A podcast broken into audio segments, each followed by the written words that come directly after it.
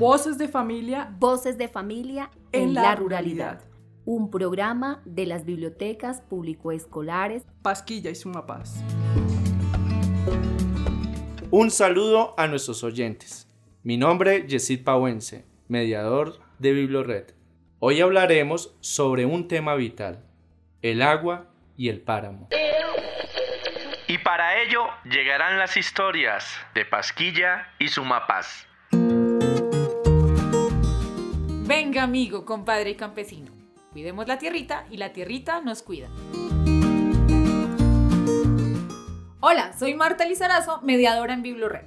Les cuento que Sumapaz es el páramo más extenso del mundo. Tan solo en Bogotá, este territorio cuenta con 106 lagunas, además de sus 1.128 kilómetros de ríos y quebradas.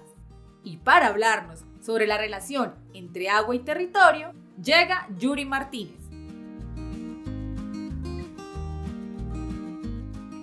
La relación que existe entre el territorio y el agua considero yo que es que sin agua no hay territorio y sin territorio no existiría el agua.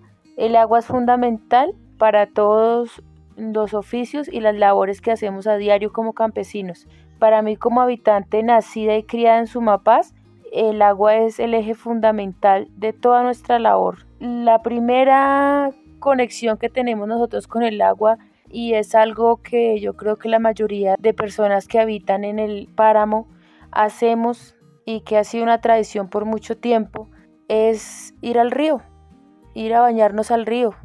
Los baños en el río nosotros los hacemos en la temporada de verano que es diciembre, enero y parte de febrero. Entonces nosotros vamos al río en esos tres meses Incluso pues es temporada de diciembre, es vacaciones, los muchachos van de la Bogotá urbana a visitarnos.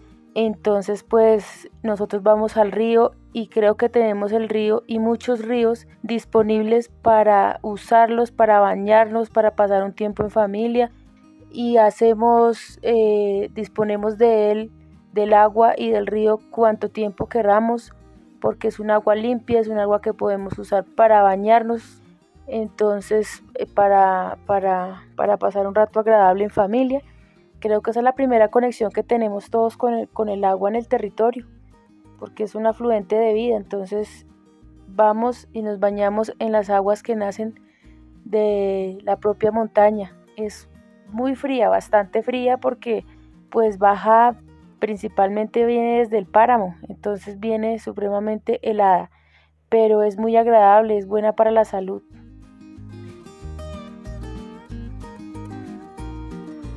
Para agua en la casa tener y el cultivo poder regar con maña, el agua se debe trastear. Continuamos en Voces de Familia en la ruralidad. Llegaron los aviondos y las aviondas de la tierra, las semillas y las cosas campesinas. Hola, soy Laura Salazar y soy mediadora en Bibliored. Sabemos que el agua es un elemento fundamental para la vida en la ruralidad desde su consumo hasta el riego de los cultivos. El transporte de este recurso es vital. Por eso, don Fernando Porras nos hablará sobre el acueducto El Saltonal. El acueducto del Saltonal eh, inició sus actividades aproximadamente en el año 97-98. No hay claridad sobre el año. Inicialmente se hizo como un acueducto para uso doméstico y pecuario y cubrir las viviendas del rural disperso que se encuentran entre Pasquilla y Pasquillita. Posteriormente, con la ampliación del acueducto de Pasquilla Centro, el acueducto del Saltonal solo presta el servicio de conducción de agua para uso agropecuario. Esa agua viene de la laguna del Alar, que queda como a 3.600 metros sobre el nivel del mar, aquí en la misma vereda de Pasquilla. Y este acueducto presta su servicio en este momento a cerca de 53 finqueros, siendo una solución para la explotación agropecuaria de las dos veredas, de parte de Pasquilla, parte de Pasquillita. ¿Qué más le cuento del acueducto? Bueno, la construcción del acueducto se hizo con apoyo de todas las personas, de todos los finqueros del sector, con recursos propios, sobre el año 97-98, como les comenté anteriormente. No se tienen diseños por parte de ninguna institución, sino que ha sido un acueducto empírico, creado con el esfuerzo de cada uno de los productores de la zona. Aún no se vaya. Si le duele la pancita o la muelita, aquí traemos remedios, trucos y pomadita. Canela, toronjil, romero, manzanilla, sábila, albahaca. Sana que sana, colita de vaca. El agua es un elemento vital. Por esta razón, vamos a hablar de sanar. El agua siempre estará presente y Esperanza Muñoz nos hablará sobre remedios que nos pueden aliviar algunos dolores. Me gusta cultivar la huerta. De hecho, tengo varias especies ahí como son frutales, ornamentales, medicinales, tubérculos y hortalizas. En las plantas así más comunes que utilizo en mi huerta son, por ejemplo, la hierbabuena que sirve para el dolor de estómago, para los cólicos, también es utilizada para cuando los niños tienen diarrea. Entonces se puede preparar en infusiones, en aromáticas, entre otras. También tenemos, por decir, el toronjil. El toronjil también lo podemos utilizar en infusiones. Este se, se utiliza para los nervios, para el corazón y de estas maneras pues se utilizan estas plantas para darles su respectivo uso como plantas medicinales y medicina natural que es lo mejor que puede uno tener en casa. Y como en los dolores ya usted sanó, prepárese entonces para la diversión.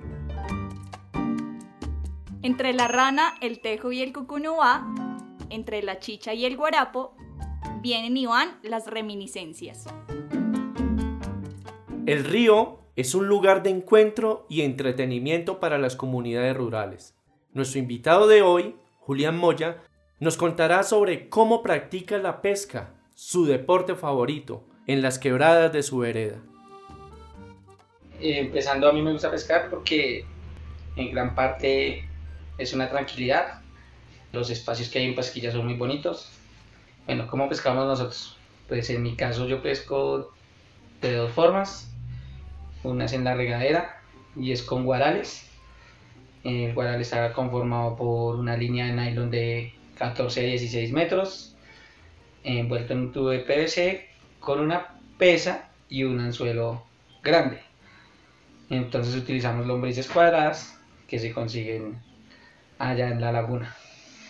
Y la otra forma es con la varita de pescar tradicional, que esta lleva un anzuelo más pequeño, lleva lombrices más pequeñas y es una vara, tres armellas, un corcho, una pesa y el anzuelo y la lombriz. Este lo practicamos en el río o en las quebradas que están en el pueblo. Como anécdota, está la un día con mi primo Darío, que nos fuimos a pescar al río, nos fuimos demasiado tarde y bueno, un día de buena pesca, pero cuando nos cogió la tarde, nos cogió en medio de las dos montañas entre Santa Bárbara y, y el destino y no encontrábamos la salida por ningún lado. Finalmente encontramos la salida, nos tocó caminar y llamar para que fueran a recogernos a Usme, al destino porque ya estaba muy tarde y no habíamos llevado un solo peso. Entonces fue como chistoso. Finalmente ese día fue un día de buena pesca porque cogimos como 17 truchas.